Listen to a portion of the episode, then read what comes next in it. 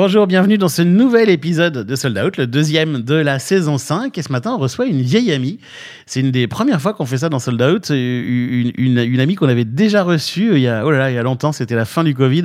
En 2021, le 13e épisode de la saison 2, c'est Bénédicte Froidure. Salut Bénédicte. Bonjour. Ça va? Ça va très bien. J'ai beaucoup de chance euh, d'être une vieille amie et d'être reçue une deuxième fois. c'est vrai que c'est nous qui avons de la chance. Mais il faut dire que tu as, tu as changé de, de casquette depuis qu'on s'était vu dans Sold Out. Absolument. Je suis devenue secrétaire générale du MAMA Musique et Convention.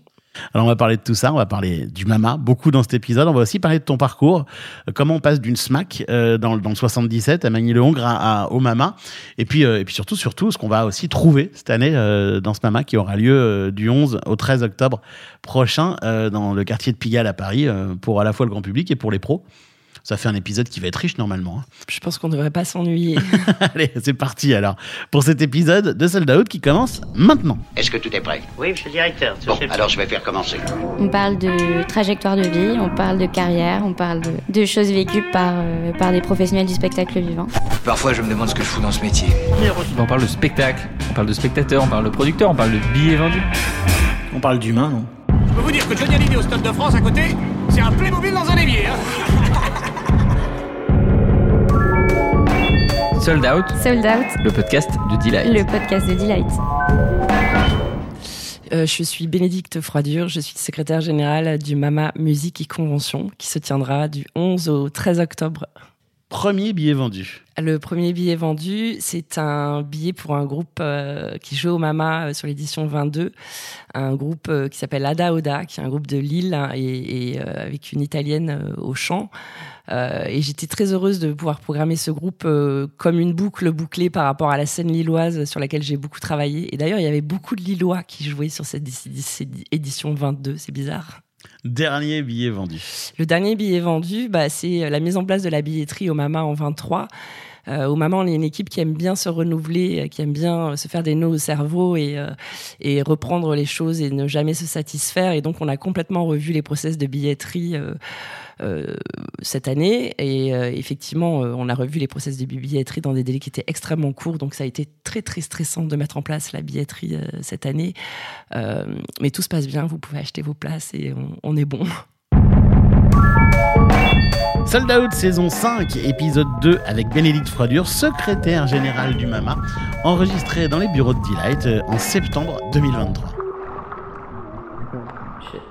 Alors Bénédicte, depuis notre dernier sold out euh, de 2021, tu te souviens, on était, euh, on était à ce moment-là encore dans les trucs où on ne savait pas si c'était le Covid, pas le Covid, le déconfinement, le reconfinement, le... enfin, c'était cette période très étrange.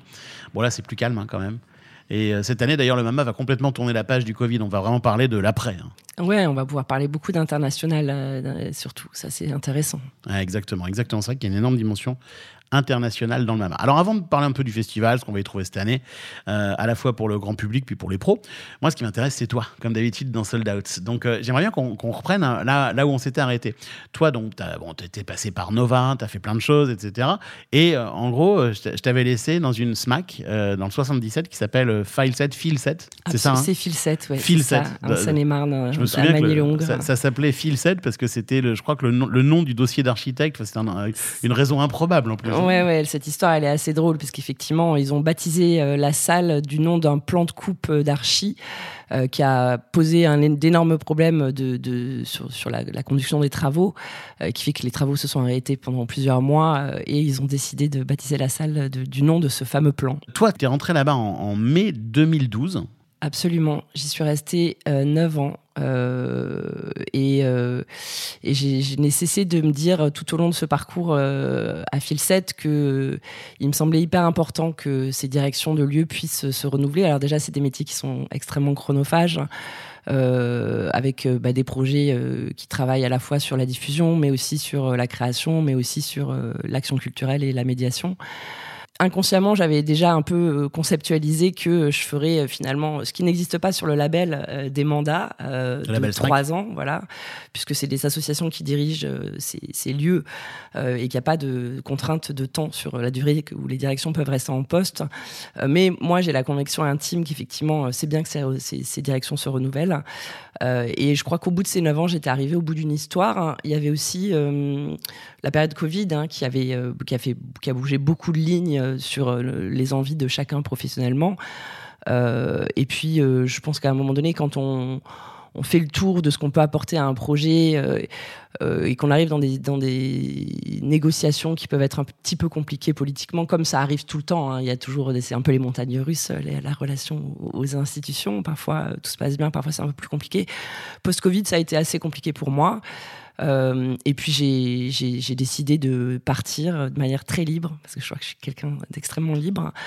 Euh, et la négociation avec mon employeur, euh, qui était le conseil d'administration de l'association, s'est extrêmement bien déroulée. Ils m'ont très très bien accompagné dans ce départ. Mais en fait, je me suis rendu compte que finalement, tu étais parti peu de temps après notre rencontre, parce que ce sold out date de, du, printemps 2021. Tu es parti, toi, à l'été 2021, en fait. Hein. Ouais, tout s'est fait très vite, en fait. il, y a eu, il y a eu trois mois de, de, de négociations et de départ, voilà, sur, mon, sur un préavis aussi. Et les choses se sont faites euh, assez rapidement. Euh, je savais que j'allais gagner en sérénité aussi à un moment donné euh, à, bouger et puis à faire que ce projet allait partir dans d'autres mains et, et, je suis très fière de le voir aujourd'hui. tu es retourné depuis? Alors c'est drôle euh, que tu poses la question parce que j'ai mis un an avant de pouvoir y retourner. J'ai pas pu y aller pendant un an. Ah, euh, et ça, et ça, a été exactement la même chose euh, à Roubaix. à Roubaix, j'ai même mis dix ans pour y retourner. Ah qui était une salle que tu avais dirigée. Qui est une salle que j'ai dirigée avant. Et à Filset, alors que je vis toujours sur le territoire et je suis toujours très proche et je suis je pense, encore très proche des équipes, même s'il y a eu beaucoup, beaucoup de renouvellement depuis. Euh, il y a quand même cet affect euh, au lieu, en fait, cet attachement euh, au bâtiment. J'ai souvent coutume de dire aussi que une direction de lieu, c'est une charge mentale de bâtiment, en fait. Et ce bâtiment il, a, il y a eu quand même beaucoup, beaucoup de, problèmes, de travaux, d'inondations. On a été très, très régulièrement inondés avec des studios de répétition, du matériel. Enfin voilà, il y a eu des dossiers qui ont été parfois un peu compliqués. Et, je ne pouvais pas revenir euh, dans le lieu en tant que spectatrice avant d'avoir fait le travail de deuil, parce qu'en fait, euh, un, départ professionnel, c'est une rupture.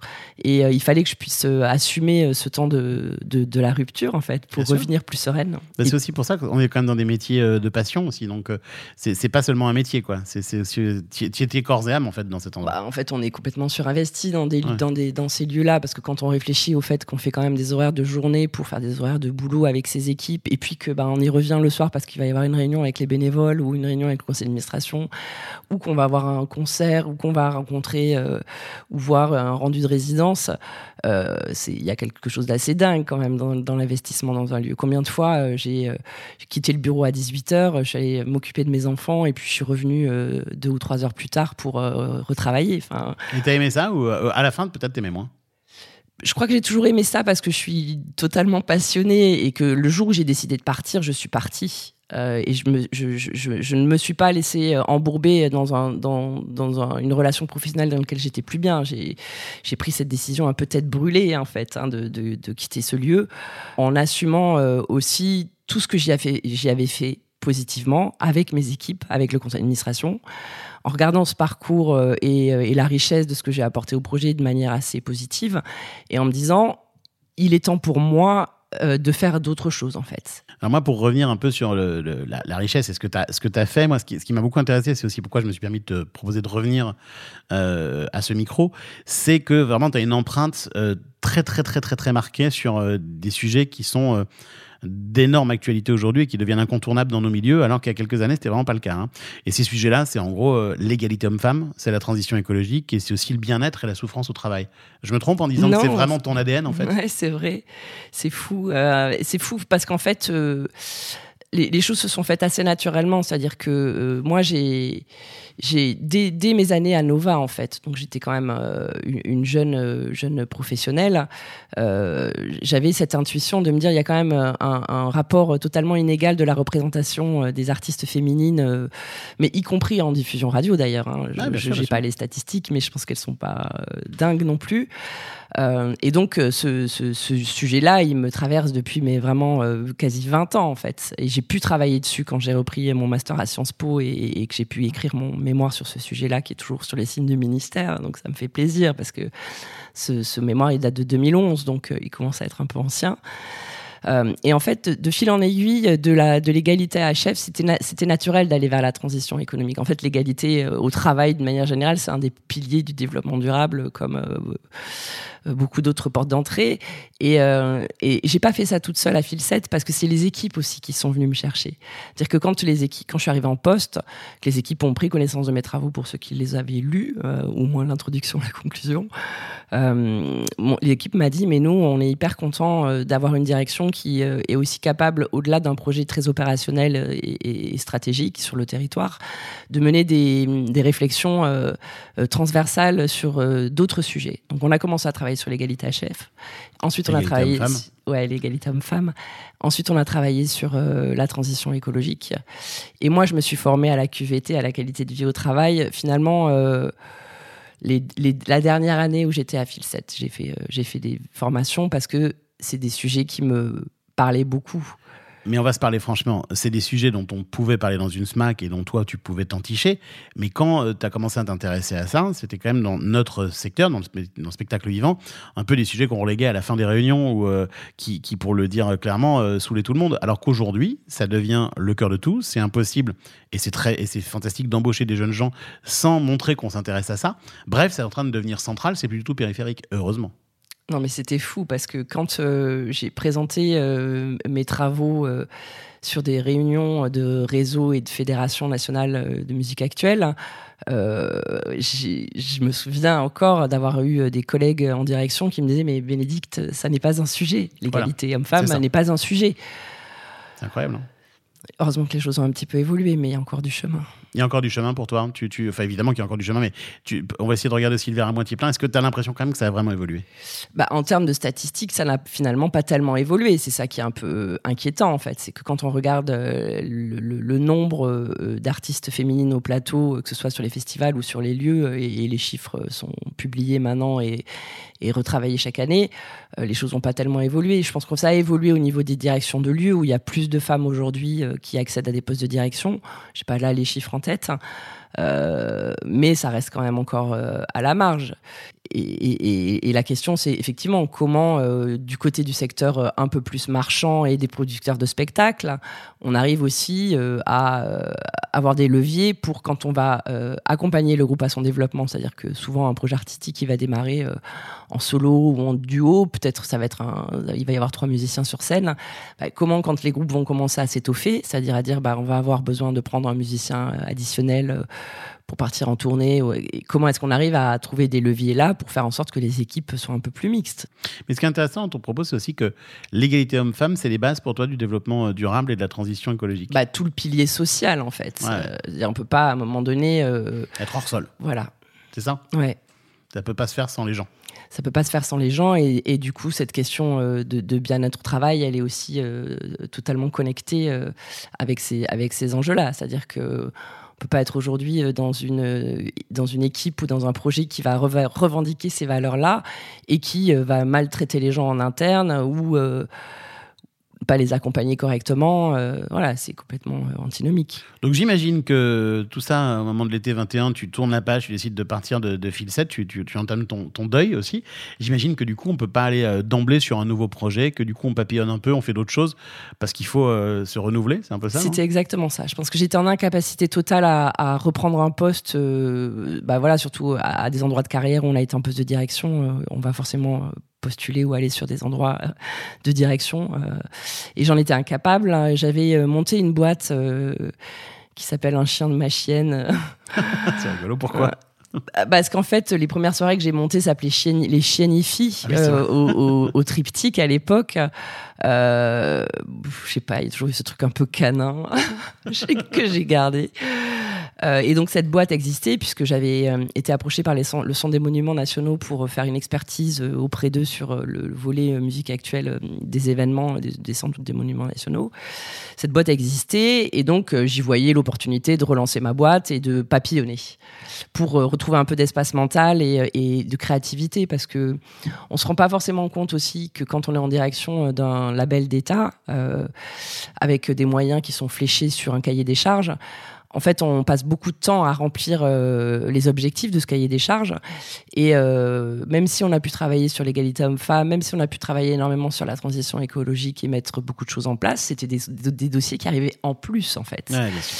Et par conséquent, quand on est sur des, sur des endroits de projet qui sont à la fois euh, très stratégiques euh, et, et très opérationnels, il y a un moment donné, on a une espèce de charge mentale euh, qui, qui empêche la réflexion et le renouvellement du projet. On est en apnée en fait. Exactement. On est en apnée, on a besoin de reprendre de l'air. Exactement. Et donc, la période qui, s'est- qui en est suivie, les 18 mois qui ont suivi, m'ont permis de faire des missions, euh, de travailler sur le festival Urbex à Roubaix, de donner des cours, euh, de reprendre une formation au ministère de la Culture, puisque j'ai suivi euh, le, le, Tchèque, qui est une formation, qui est un cycle culture au ministère, pour euh, bah, me nourrir, en fait. On parle souvent des jeunes gens ici hein, qui, euh, qui, qui- qui nous écoutent et qui peuvent être inspirés par des parcours.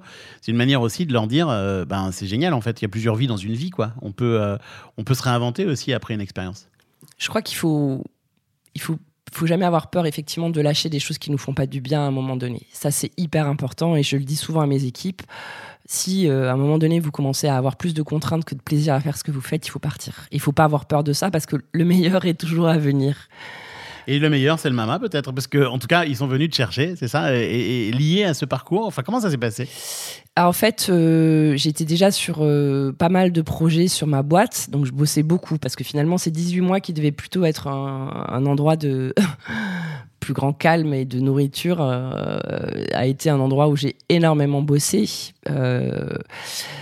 Et donc, euh, Fernando Ladero Marquez est venu me chercher euh, puisqu'il y avait une vacance de poste Directeur du Mama. le directeur du Mama est venu me chercher. Il y avait une vacance de poste sur un poste de, de, de- de- plutôt direction artistique.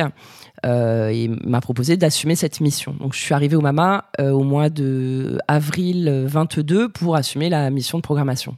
Ça, c'était euh, une de tes missions, quoi. C'était une de mes missions et en même temps je faisais le festival à, à- à Roubaix et en même temps je faisais la formation au ministère. Donc j'avais déjà un agenda qui était extrêmement rempli.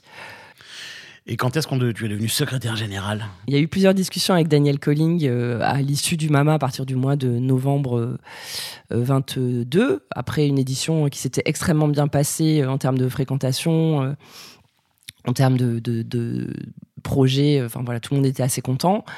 Euh, et moi, euh, j'avais peut-être envie de me restabiliser, de me réinvestir euh, assez longtemps et- temps. et, int- et- et intégralement sur un projet. Voilà, j'étais prête. Le Mama est un endroit qui m'avait énormément intéressé, à la fois pour son volet musique, mais aussi pour le volet contenu de la convention. Euh, et à ce moment-là, Daniel cherchait euh, une adjointe de direction, enfin une, une directrice adjointe ou une secrétaire générale. Les, les choses étaient en train de se, de se mettre en place. Et, euh, et donc on a, voilà, on a commencé à discuter avec Daniel, pour qui moi j'ai une énorme admiration pour son parcours professionnel. Et Fernando, évidemment, la discussion a eu lieu à trois. Et donc euh, ils ont intégralement créé ce poste de secrétaire général pour moi. Sold Out, Sold Out, le podcast de Delight. le podcast de Delight. Et donc, Bénédicte, dans ce poste de secrétaire général qui a été créé pour toi, bah toi, tu, tu, tu- tu- c'est un terrain de jeu dans lequel tu peux euh, à la fois avoir de l'influence avec évidemment toutes les équipes du Mama, hein, euh, qu'on va entendre d'ailleurs, mais tu peux avoir de l'influence sur ce qui se passe à la fois pour, euh, pour les pros, dont on va parler un peu plus tard. Les pros, on appelle ça la convention, c'est la journée, hein, c'est ça? C'est ça, oui. et, et ça se passe à l'Élysée Montmartre et au Trianon. Principalement et au lycée Jacques Decour aussi, juste en face. Très bien. Et ça, c'est dans la journée. On en parle vers la fin de cet épisode. Et pour euh, tous les autres gens qui nous écoutent et qui n'ont pas les accréditations pro ou qui, bossent ailleurs dans la, journée, il y a toute une partie publique du MAMA qui est aussi un festival euh, grand public en fait. hein. Absolument, ouais. C'est un festival euh, intégralement dédié aux artistes découvertes ou aux artistes émergents, les artistes qui sont en début de carrière. Donc quand un spectateur prend un billet pour aller au Mama, que ce soit un billet pour un concert ou une journée ou, les trois soirs, ce qu'il va y découvrir, hein, c'est bah, une photographie à l'instant euh, T euh, de l'émergence artistique, de ce qui se fait aujourd'hui euh, en musique et qui potentiellement peut être des artistes de demain euh, qu'on pourrait voir et imaginer dans un zénith dans quelques années. Si je comprends bien ce que tu dis, le, le critère majeur de programmation par les équipes du MAMA, c'est quel est le potentiel de développement demain d'un artiste, quoi, c'est ça? Absolument. C'est qu'est-ce qui se fait aujourd'hui en musique qui mérite euh, d'être exposé euh, au grand public et aux professionnels, puisque euh, l'objectif du MAMA en termes de programmation artistique, c'est de vraiment montrer les artistes de demain, de vraiment faire venir un public pro et, totalement spectateur lambda qui va venir découvrir ces artistes pour éventuellement ben, l'année d'après, les faire tourner, euh, les développer, euh, euh, trouver d'autres partenaires potentiels autour de ces projets-là, euh, etc. Ah, c'est vachement intéressant. Ça veut dire qu'il y, a- ouais, y, y deux objectifs. C'est à la fois de, de permettre la rencontre, comme dans n'importe quel festival, au fond, entre un public et un artiste, même, même s'ils sont très émergents. Mais c'est aussi de se dire, tiens, dans le public, il y a peut-être aussi des gens qui vont les aider à grandir Bien de sûr. manière professionnelle. Bien sûr. On est vraiment un endroit euh, du, de l'in- de l'industrie, quoi, entre, euh, entre ce carrefour euh, non marchand et le carrefour marchand. C'est-à-dire de, de dire que ces artistes, parfois, ils ont un début d'entourage professionnel. Et d'ailleurs, c'est une des conditions sine qua non pour être programmé au MAMA que d'avoir son entourage professionnel ou un début d'entourage ou un manager ou un éditeur ou un producteur de spectacle. Mais voilà, comment le MAMA va aider euh, à euh, faire grossir les équipes pro euh, autour du, de ce projet-là et comment les programmateurs et, et l'ensemble des professionnels qui viennent au MAMA chaque année va venir voir et découvrir ces artistes-là et puis éventuellement les reprogrammer l'année qui suit. Et, et une autre caractéristique du MAMA, c'est l'international, et, et- et- et aussi pour les concerts. Est-ce que tu veux bien qu'on donne la, la parole à, à- à l'un des, à l'un- l'une des personnes avec lesquelles tu bosses, Philippe, Philippe Le Breton, qui, euh, que je suis allé voir euh, cet été, et qui, euh, qui, qui, qui m'a raconté ce qui allait se passer particulièrement de cette année euh, au MAMA. L'année dernière, on avait fait beaucoup de rap, et puis là, cette année, on fait un gros focus avec les Canadiens. Et donc, euh, voilà, on a une dizaine de Canadiens qui vont jouer le soir, euh, des anglophones, des francophones, des Québécois qui ont l'habitude de venir. Et il va y avoir aussi euh, une douzaine de concerts euh, de, de représentation d'artistes en journée. D'habitude, les Canadiens viennent en délégation, mais en tout cas, là, c'est encore beaucoup plus large. En fait, on est sur tout le territoire. Donc, je pense que c'est ce qui va être intéressant. Donc c'est une année euh, Canada, Canada, Canada. C'est une année Canada, c'est surtout une année euh, retour vers l'international en fait, parce que euh, le MAMA historiquement euh, a toujours eu une programmation artistique à 50% internationale. C'est aussi là où moi j'étais extrêmement intéressée de venir travailler sur ce projet après avoir mené quelques projets européens dans d'autres structures, c'est d'avoir cette vision européenne voire mondiale du marché de la musique. Euh, et euh, l'année dernière, avec euh, des frontières qui se sont finalement réouvertes que au mois de juin, juillet euh, 2022, on a fait peu venir d'Inter. On était sur, je crois de tête, 25% d'artistes in- internationaux l'année dernière. Quand cette année, on va se rapprocher plutôt des 50%, on y est presque, euh, parce qu'effectivement, les artistes peuvent recommencer à circuler. Et ça, c'est vraiment le cœur de l'ADN de notre projet. Donc, on est hyper content de pouvoir le faire. Il y a les Canadiens de, de- dont parlait euh, Philippe, mais il y a aussi un partenariat avec des Anglais. euh, et un festival euh, à Manchester qui s'appelle Unconvention, euh, qui permet à la fois de faire un, focus sur des artistes euh, anglophones et puis aussi de poser des sujets sur euh, le Brexit. Qu'est-ce qui s'est passé pour les artistes anglais depuis le Brexit? Et il y a, des, papiers qui commencent à sortir dans la presse et on va en parler aussi au moment de la convention pour expliquer qu'en fait, c'est devenu extrêmement pénalisant et très difficile de faire venir des artistes anglais sur les territoires européens et la France en particulier. Donc, euh, donc voilà, ce, ce retour vers l'international, on le vit comme euh, une capacité à faire venir euh, plein de partenaires aussi, parce que ces groupes, ils sont tous accompagnés, euh, comme le disait Philippe, de délégations aussi. Et ça fait la richesse du BAMA euh, sur la partie concert, mais aussi sur la partie euh, conférence, parce qu'on croise les points de vue avec des, des angles de, de- voilà, de pays qui ne Ouais. voient pas les choses forcément comme nous. On prend de la hauteur du coup. Exactement. On prend la hauteur. Et, mais, mais, mais pour rester une seconde sur le festival et la partie plus grand public, il y a, je trouve que c'est vachement encourageant. Il y a- combien de billets qui sont vendus? Tu as une idée de ça?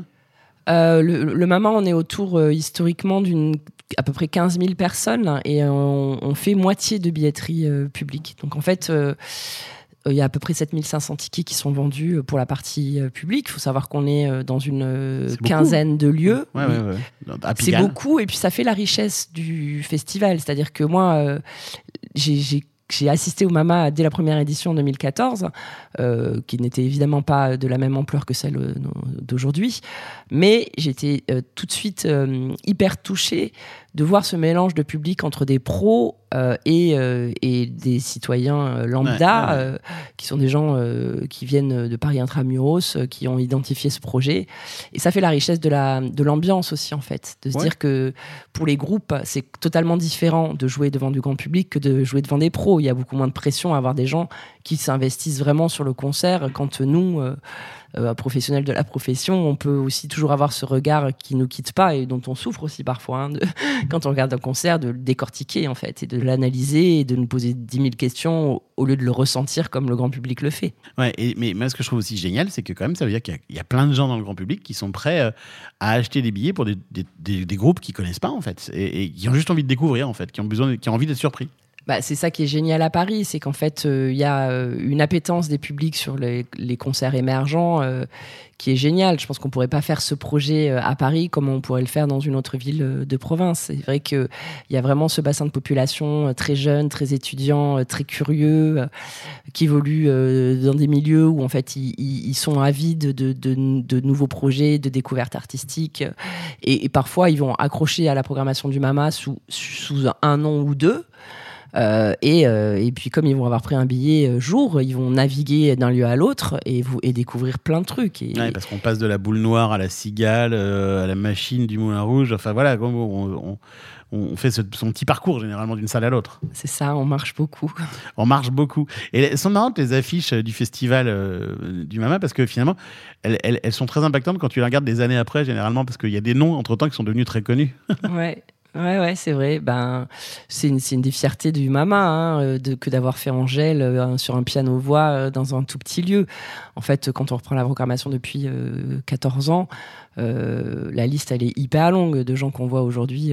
Eddie De Preto, Christian the Queen, je crois. Absolument. Enfin, ouais, et plein d'autres, hein, plein, plein Ouais. d'autres. ouais, ouais. Est-ce que sur le, est-ce qu'on a fait le tour de ce qui va se passer côté festival ou est-ce qu'on oublie des choses? Bah, Il y, a des- nouveautés sur des lieux cette année, donc c'est peut-être bien de, les citer pour les faire un peu identifier. Euh, on revient à FGO euh, le soir sur des concerts euh, plutôt sur les musiques urbaines, où on va recevoir le projet de Rappeuse en Liberté, qui est un projet bah, justement qui parle d'égalité homme-femme euh, et de musique urbaine. Euh, on arrive dans un lieu euh, que je suis euh, très très contente d'investir avec nos équipes, qui s'appelle le 360 Music Club, qui est un club qui est dans la Goutte d'Or, donc un tout petit peu plus haut. dans le 18e arrondissement, qui est un club de 300 places très très joli, dans lequel on va faire pas mal de showcases et de concerts et soirées partenaires le soir. Et on arrive dans un nouveau lieu qui s'appelle le Centre culturel Jacques Bravo, qui est lui plutôt bas 9e. Euh, et qui est pareil, qui est une salle de spectacle euh, en jauge mi-assis, mi-debout, 300. euh. Donc je suis très heureuse cette année parce qu'on arrive aussi sur des nouveaux équipements adaptés euh, à la musique. Parce que c'est important aussi pour euh, euh, le MAMA de proposer des conditions d'accueil au groupe qui soient totalement professionnelles et d'avoir des conditions de diffusion qui leur permettent de travailler euh, sereinement. Sold Out. Sold Out, le podcast de Delight. Et enfin, on bosse un peu quand même au Mama aussi dans les journées, au Trianon, à l'Élysée Montmartre. Il y a tout ce qu'on appelle la convention, donc avec euh, plein de gens qui sont accrédités et qui assistent à, plein de choses. C'est euh, c'est la partie pro du Mama. C'est la partie euh, visible pour la partie convention. Effectivement, je crois que on reçoit, je sais pas si on n'est pas autour de 300 euh, intervenants, modérateurs, gens qui participent à des tables rondes sur la partie convention. Et la partie invisible, c'est bah, tous les small talk, quoi, Ah tout ce qui se passe dans le off du Mama. Ouais, le Mama Off, tous les restos à côté. voilà, les restos à côté qui sont extrêmement heureux de travailler euh, aussi bien pendant euh, trois jours.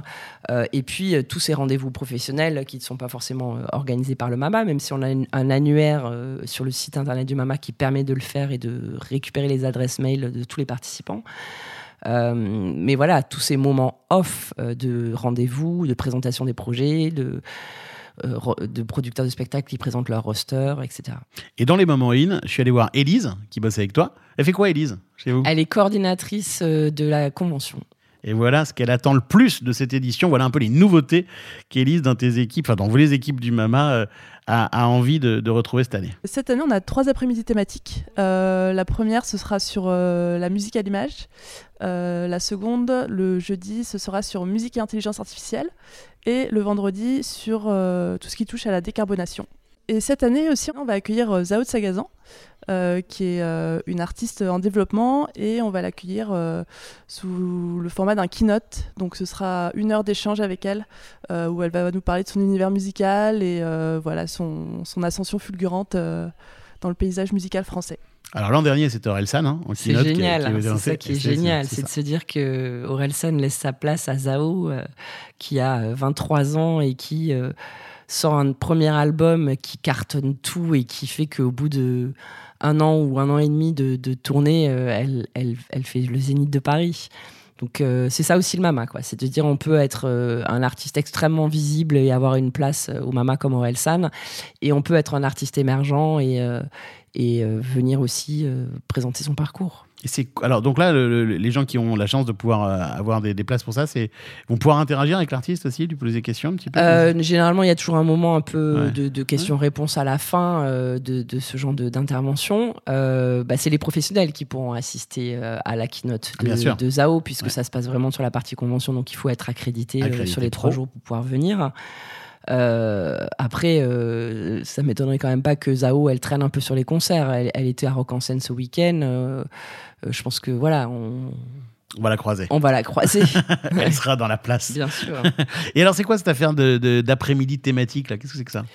Bah, en fait, il y a toujours euh, trois entrées sur, les, sur la partie euh, des, grands débats Mama. On fait toujours trois thématiques. Et là, euh, on a essayé de mieux structurer et mieux organiser les parcours, en fait. Parce qu'on se rend compte que très souvent, les professionnels, quand ils s'intéressent à un sujet, bah, ils veulent aller voir plusieurs choses. Donc, on a essayé de faire converger tout ce qui pouvait rentrer dans les trois thématiques ci- citées par Ellie sur les, des mêmes après-midi pour se dire, bah, tiens, finalement, si on s'intéresse particulièrement à l'IA, euh, on va pouvoir venir euh, tout l'après-midi et piquer, euh, prendre des infos à plusieurs endroits de la convention. Mais est-ce qu'il n'y a pas un petit. Là, je jouais un peu mon, rôle de poil à gratter, je suis obligé de faire ça, mais j'ai l'impression que l'an dernier, on parlait que de NFT, de métaverse, et qu'il y a cinq ans, on parlait que de data. Est-ce qu'il n'y a pas un petit danger dans ces trucs d'après-midi thématique ou de, de conférence à être un peu sur l'écume, dans, l'instant, et finalement de pas prendre de temps pour aller regarder ce qui s'est vraiment passé? Enfin, juste parler du même truc que dont tout le monde parle en ce moment, quoi. Bah, je, suis, je suis assez d'accord que les enjeux du numérique ils reviennent euh, dans beaucoup de tables rondes et Ouais. de beaucoup de rencontres professionnelles euh, en ce moment. Après, ce qui fait la spécificité euh, euh, d'un temps de conférence ou de table ronde, ça va être les intervenants qui vont être autour de la table. Ouais. C'est là où en fait il faut vraiment regarder dans le détail de qui prend la parole et qui parle de quoi parce que c'est pas la même chose que d'avoir Cécile Rapp-Weber qui va venir intervenir que d'avoir euh, La patronne de la SACEM. hein. Ouais. la patronne de la SACEM, ou d'avoir euh, euh, plutôt quelqu'un qui va être un patron de label, qui va pas parler du tout au même endroit, comme le directeur de Idol sera aussi présent. Et en même temps, c'est vrai qu'on ne peut pas non plus ne pas parler d'intelligence artificielle cette année. Voilà, je pense que je suis d'accord pour dire que il faut absolument réfléchir euh, au Mama à tout le temps se renouveler et pas arriver sur des sujets euh, déjà euh, réchauffés. Euh, en l'occurrence, l'IA a tellement été euh, présente cette année, il y a eu tellement d'articles de presse, euh, il y a tellement de sujets autour de l'IA que les portes d'entrée, elles sont multiples et elles n'ont pas encore toutes été ouvertes. Ouais, ouais. Oui, puis parfois, on pourrait regarder aussi ce qui s'est. tu, tu vois, quand on parlait de data qui était très à la mode il y a 5 ans, se dire bah, qu'est-ce qui s'est vraiment passé en fait? Est-ce que l'industrie l'a intégré ce truc-là ou pas? Ouais, mais je pense que nous, la force du Mama, c'est plutôt d'être dans une dans des entrées un peu prospectives. Ouais, quoi, je tu vois. On n'est pas Ouais. un endroit de, de bilan ou de recherche ouais. comme euh, le CNM peut l'être quand il produit des documents euh, de travail sur certains sujets où là, tu es vraiment sur des dossiers de fond et euh, il y a, des, il y a des, des, des chercheurs et des gens qui travaillent à faire des analyses euh, vraiment là-dessus parce que c'est tout, un tout autre travail que le Mama pose des sujets euh, d'avenir. Absolument. Dernier point, il y a aussi de la musique dans la journée au Mama et on voit ça avec Antoine qui, qui bosse avec Philippe qu'on a entendu tout à l'heure. Et Antoine, lui, c'est euh, plutôt les, les, showcases. Ce que j'attends le plus, c'est les showcases qui ont lieu en journée, ces concerts qui sont ouverts euh, qu'aux professionnels. Mais euh, qui permettent aux structures qui les organisent bah, déjà de choisir des artistes moins connus, qui ont des styles parfois très différents et qu'on n'a pas forcément l'habitude aussi d'entendre euh, sur la partie concert du soir. Alors les showcases, c'est euh, les concerts pro, c'est ça? C'est ça, c'est les concerts qui sont organisés généralement par euh, des fédérations ou des organisations euh, plutôt euh, régionales, euh, des réseaux euh, départementaux ou régionaux. Euh, et, et ça arrive euh, vraiment en complémentarité avec la programmation du soir, la programmation showcase, parce que c'est comment euh, ces organisateurs, ces, réseaux euh, locaux vont être eux en capacité à euh, avoir une approche vraiment précise de leur territoire pour faire remonter des artistes et faire venir des artistes qui n'ont pas encore forcément été identifiés à l'échelon national. Et eux, parce qu'ils sont au plus proche de leur territoire et au plus proche de, de- ce qui s'y passe, sont en capacité à mettre en visibilité ces artistes-là, qui vont être parfois encore plus dans l'émergence que la programmation du soir. Euh, parfois, ils vont avoir un producteur de spectacle, mais souvent pas. Euh, parfois, ils vont avoir un manager, mais souvent pas. Et c'est ça qui est intéressant, c'est que ça permet aussi de balayer, et quand on met en miroir la programmation des showcases et la programmation du soir, d'avoir vraiment euh, une, une photographie de la filière hyper complète. et puis, qui fait remonter la question des territoires surtout, quoi. Qui n'est pas le Mama fait une programmation parisien, parisiano-centrée euh, qu'avec euh, des groupes euh, d'ici. À la fois faire remonter les territoires et en même temps regarder vers l'international. C'est un bon résumé. Hein, Mama Absolument, voilà, Ouais. absolument. Bon, toi, ça y est, t'es dans la lessiveuse, là, j'imagine. hein. À partir de maintenant, on te- voit plus jusqu'au jusqu'au 13 octobre au soir. Ouais, je, je- je pense que ça va être bien chargé, mais c'est une super bonne émulation, donc on est content. On finit ce sold out comme on a l'habitude de le finir avec un peut-être euh, un conseil euh, aux, étudiants qui viendraient sur le Mama. Euh, tu sais, on a, on pense toujours ici aux, jeunes gens qui veulent rentrer dans ce métier. Il y a beaucoup d'étudiants, hein, j'imagine, qui viennent au Mama pour pour comprendre comment ça marche. Qu'est-ce que tu leur donnerais comme conseil, toi? Bah, Il y a beaucoup d'étudiants aussi parce qu'on a beaucoup de partenariats avec, avec des écoles hein, qui viennent aussi beaucoup en, tant- que stagiaires et bénévoles. Bah, je pense que au-delà euh, d'être des endroits d'observation euh, de- des enjeux de la filière et de ce qui s'y fait, il faut vraiment pas hésiter à dire à ces jeunes gens euh, bah, d'essayer de se constituer euh, leur réseau et leur carnet d'adresses parce qu'en fait euh, moi, j'ai souvent coutume de dire que j'ai commencé à être bénévole en festival à 15 ans et ce qui fait probablement la, carrière que j'ai faite euh, aujourd'hui. Et ce qui a fait la force de cette carrière, c'est la question du réseau. Et donc, euh, parfois, les jeunes ont, un peu du mal à se dire ah, je vais aller déranger un tel ou un tel en présentant ou en parlant. Et il faut vraiment pas hésiter à le faire. Je pense qu'il y a beaucoup de gens dans le milieu j'espère que j'en fais partie, qui sont hyper bienveillants à l'égard de cette jeunesse. Et moi, je pense que le futur de notre secteur, il est chez eux. Euh, et d'ailleurs, euh, les équipes au Mama sont très jeunes et je suis hyper fière de les accompagner au quotidien. Euh, et donc, ces jeunes, il faut vraiment qu'ils prennent leur bâton de pèlerin, que parfois ils se fassent un peu violence aussi en disant essayez de vous monter des rendez-vous, essayez de croiser les gens, essayez de vous faire identifier. Euh, parce que ça va servir tout au long de votre carrière, en fait, ce réseau-là. En fait, ton conseil, c'est mettez le pied dans la porte et n'hésitez pas à déranger. Absolument. Merci beaucoup, Bénédicte, d'être euh, de t'être arrêté à ce micro de sold out une, une deuxième fois. Mais de rien et merci beaucoup, Marc. À bientôt. À bientôt.